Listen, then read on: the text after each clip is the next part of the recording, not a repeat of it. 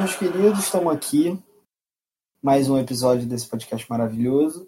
E hoje é, é, é dia de soltar rojão, de soltar fogos, de hoje de chutar a sogra, de empurrar o cunhado da, da escada, que o Arsenal ganhou.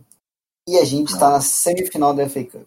O Arsenal não só ganhou, o Arsenal está classificado, como você disse, para a semifinal da FA Cup, ou seja, uma das piores temporadas da história, o Arsenal pode dizer que disputou, entre aspas, assim, um título. Porque chegar na semifinal da FA Cup quer dizer que você disputou. E eu quero saber você, torcedor do Tottenham, se você estiver ouvindo, que título seu time disputou esse ano? Nenhum. Só para deixar isso claro.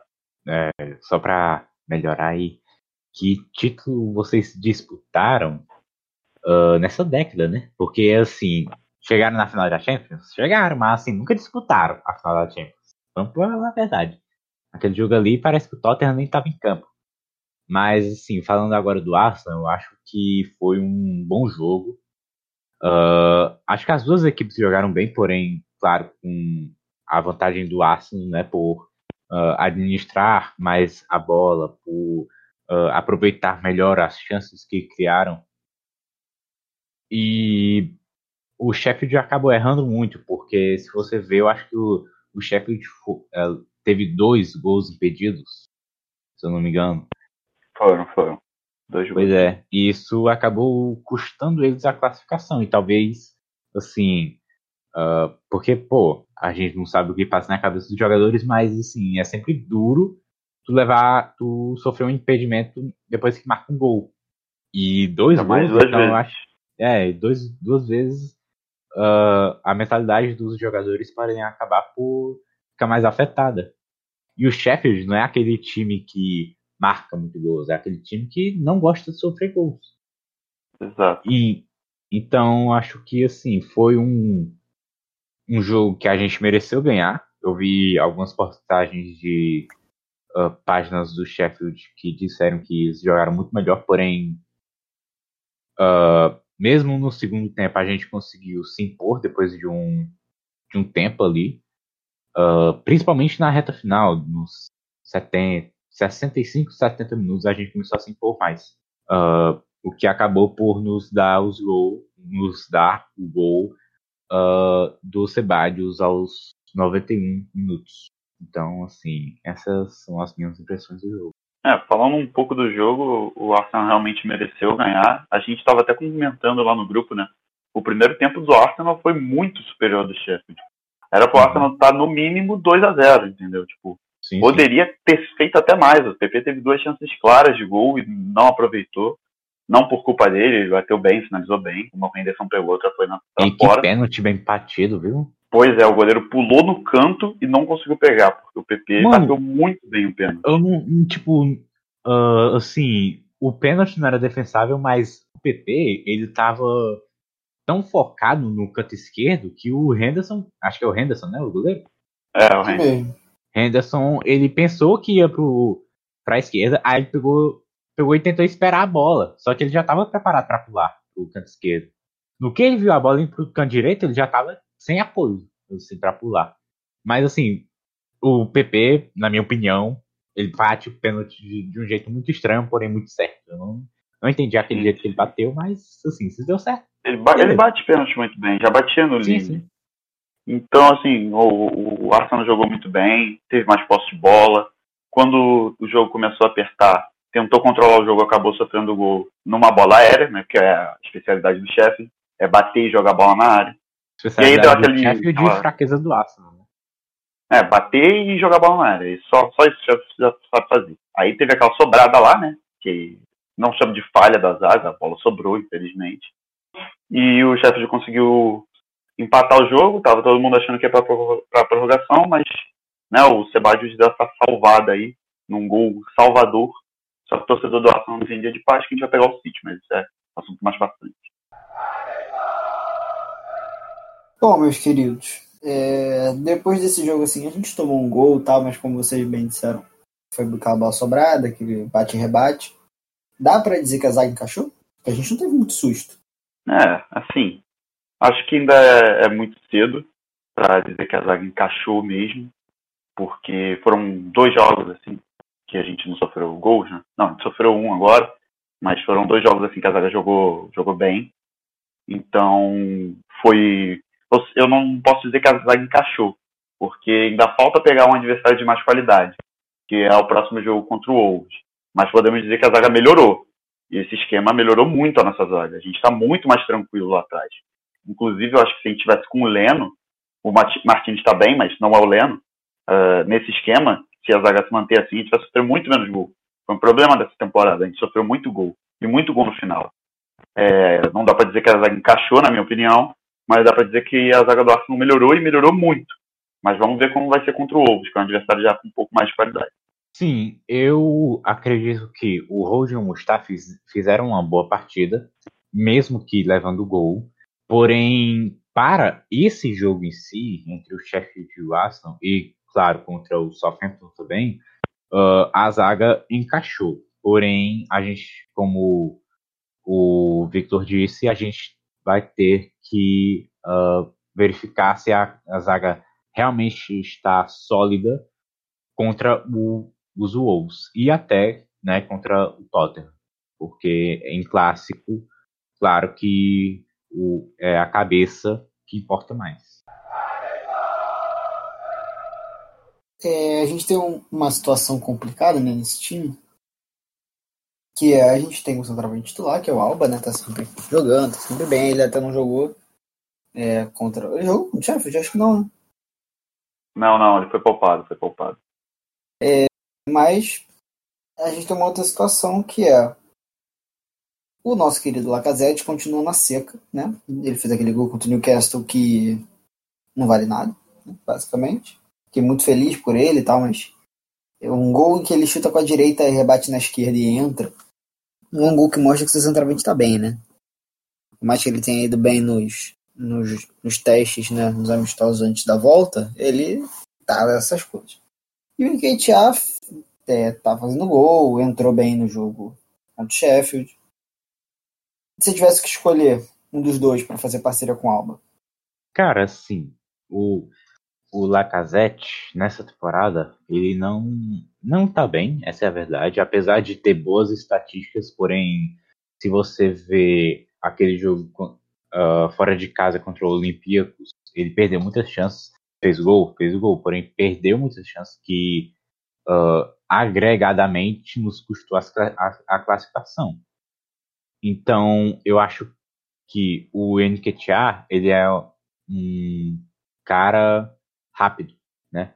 Ele é uma, um jogador que uh, tem um pique muito bom e a, a, finalização é razoável para um garoto de 19, 20 anos. Uh, então, assim, por mais que eu goste do Lacazette, por mais que uh, a experiência seja diferente e que ele tenha uma abrangência muito maior em questão de uh, cabeça e visão de jogo, eu botaria o Nketiah porque o que faz um time melhorar são os jogadores e a gente não pode querer melhorar com um jogador em fase ruim, porque o futebol é baseado nisso, é baseado em fases. Então, eu botaria o Nketiah. Cara, assim, eu concordo. Eu disse no primeiro podcast que não descartaria o, o Lacazette, porque ele estava indo bem nos amistosos e tal. Mas até agora ele não, não conseguiu marcar nessa volta do futebol, então botaria o Nketiah. Apesar dele ter jogado bem contra o Sheffield, eu acho que o Arteta poderia ter deixado ele terminar o jogo. Ele jogou bem, fez, se movimentou bem, tem um, um passe muito melhor do que o Nketiah, mas centroavante precisa fazer gol. Então, o futebol, como o, o Jeff já falou, é momento. E no momento, hoje, o Nketiah está melhor do que o Lacazette. Aí, se vai negociar o Lacazette depois ou não, é outra história. Mas agora, nessa reta final, eu iria com o Nketiah. Destaque da partida. É, opine primeiro e eu vou em seguida, vai. Uh, eu vou na, me na mesma ordem, né, do do terceiro até o primeiro. Uh, em terceiro lugar, eu diria que o Sebadios, né, por marcar o gol, pesa. Uh, o o Mustafi, que fez um, um grande jogo, né? Porque, assim, muitas pessoas não viram o Mustafi atuando, porém eu prestei muita atenção e a, ele, pô, fez uma partida excelente até, para níveis Mustafi. Uh, não era uma partida que eu esperava dele, ele excedeu minhas expectativas. Então, assim, uh, segundo lugar, Mustafa. Em primeiro lugar, claro, o Pepe. Um, um gol né, de pênalti e assistência para o Sebadios. Então, uh, fica aí Pepe como o melhor do jogo, aí, na minha opinião. Bom, antes de eu começar no meu top 3, vou fazer uma menção honrosa aqui pro Sebadios, que fez o gol. Como o Jeff disse, fez o gol, pesa muito, mas eu não vou botar ele no meu top 3 e também ele é o quarto, então só para deixar claro, uma menção honrosa para ele. Em terceiro eu vou com o Tierney, novamente bem, sempre bem. Hoje, oh, no, no jogo contra o chefe, fazendo outra função, não jogou de zagueiro pela esquerda, jogou mais como um meia pela esquerda e jogou muito bem. Em segundo, eu vou com o Chaka, que, assim, eu não gosto dele. É um jogador, para mim, tem suas limitações. É, teve aquela, toda aquela confusão com o torcedor, ainda não perdoei isso mas é, vem jogando bem e fez uma ótima partida contra o Sheffield. E óbvio que em primeiro eu vou botar o PP, que fez o gol né, e deu uma assistência. Assim, jogou muito, criou duas chances ainda, poderia ter feito um hat-trick, não seria absurdo. É, jogou muito bem, então para mim o primeiro é o PP. Para mim, assim, é bem, é bem simples. Mais uma vez, assim, se eu fizesse um pódio, o terceiro lugar seria para o Martins, foi muito bem. É, eu fico empatado ali no segundo lugar entre o Holding e o Mustafa, mas eu vou dar essa para o Mustafa, porque o Holding entrou bem, mas o Mustafa fez os 90 minutos é, fluir legal. Não, mais uma vez, ele não assustou muito, não comprometeu muito. Né? A gente que está acostumado a ver o Mustafa jogar, a gente sabe como é que é frio na barriga toda vez que ele encosta na bola. E, e assim, Ceballos ele vai merecer o top 1, e o PP vai ser top 1, porque assim, é, ele estava buscando o jogo, ele estava procurando jogadas, então é, num time que está sem armador, está meio perdido ainda, ele está sendo um dos caras que está chamando a responsa para ele, é muito bom ver isso. Um cara, somente que a gente gastou muito dinheiro que a gente esperou muito essa temporada.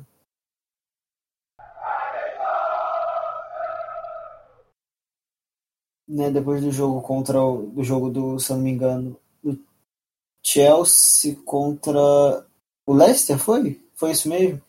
Ele. A FA soltou. A FA soltou já o resultado né, do sorteio. E a gente vai pegar o City. Então. A gente já tomou goleada do City essa temporada. Tomou aquele sacode na, na volta da pandemia. Então. Jogar contra o City é a derrota na certa? Só uma correção. É, a FA fez o sorteio durante o jogo, durante o intervalo do Newcastle e Manchester City. Só uma correção. É, se a derrota na certa, vamos lá, assim, eu acho que é praticamente impossível do Arsenal passar. É muito difícil. Dois jogos na temporada, 2 3 a 0. Mas eu estou me prendendo muito. Eu sei que os elencos eram totalmente diferentes em 2017 a gente chegou na semifinal, não era favorito, e acabamos eliminando o City e a gente saiu campeão da Cup. Mas, assim, é, o futebol é uma caixinha de surpresa e tal, mas a chance do Arsenal passar nessa semifinal é muito pequena. É, tipo, 4, 5%. Mas não é derrota na terra. É praticamente, mas dá para passar. que eu acho? Eu acho que, como o Victor disse, Uh, vai ser complicado, assim. Eu acho que. Eu não acho que a gente tem 5%. Acho que a gente tem 3% uh, de chance de passar. Porque, querendo ou não, o City. Uh, ele está melhor desde 2017. E ao contrário do que. Do, do que o Arsenal fez. Do que o City fez, na verdade, o Arsenal está pior. do que estava em 2017. Porque em 2017 a gente tinha Santos ainda, se eu não me engano. A gente tinha um Ozil, Ozil acordado, né? Então, assim, uh, eu não acho que a gente vá passar do, do City. Se a gente passar, claro, vai, vai ser bom. Eu espero que a gente passe, mas assim, uh, como torcedor, porque se eu vou, se eu for, se eu for olhar com olhos de uma pessoa neutra, eu não vejo chance para o Arsenal. Uh, o histórico, né? A gente vem desde 2015 a gente não, não ganha um jogo de liga, né, da Premier League, uh, no, em cima do City. Então eu acho que assim vai ser muito complicado o jogo. Tem um lado positivo do Arteta tá uh, melhorando, né, o, o esquema do time, a moral. Porém, né, o o Arteta também não é aquele técnico experiente como o Guardiola é. Então, assim, são são pesos que vão que na hora do jogo vai vai pesar, né? Para resumir, os pesos irão pesar. Eu acho impossível a gente passar do City, né? Porque a gente tem nosso timinho, né? Humilde, todo mundo ali jogando tal. Mas, cara, é, se eles realmente quiserem, né? Eu acho difícil eles não quererem jogar para ganhar, já que eles vão, já que já, já tomaram aquela solada do é, do Liverpool na tabela. Como é que a gente vai competir com um time assim, sabe? É, provavelmente eles devem com força máxima, o Agüero tá lesionado, mas Jesus ainda é boa opção, né? Então, apenas um milagre. Só, só se realmente que a gente quiser muito ganhar esse jogo, a gente, a gente ganha, mas eu acho muito difícil. O problema não é nem o Jesus, é o De Bruyne. O De Bruyne gordo tava dando baile na gente, imagina o De Bruyne depois de pegar shape. Exatamente. Feira, nosso próximo jogo contra o Norwich em casa. E agora em casa, é, a gente consegue ganhar três seguidas ou a gente vai conseguir paçocar em casa? Olha, assim, uh, se eu for olhar aqui os dados, Norwich está em uma fase, né? A moral do time está baixa uh, por causa da má fase, por eles serem o lanterna aí da da Premier League.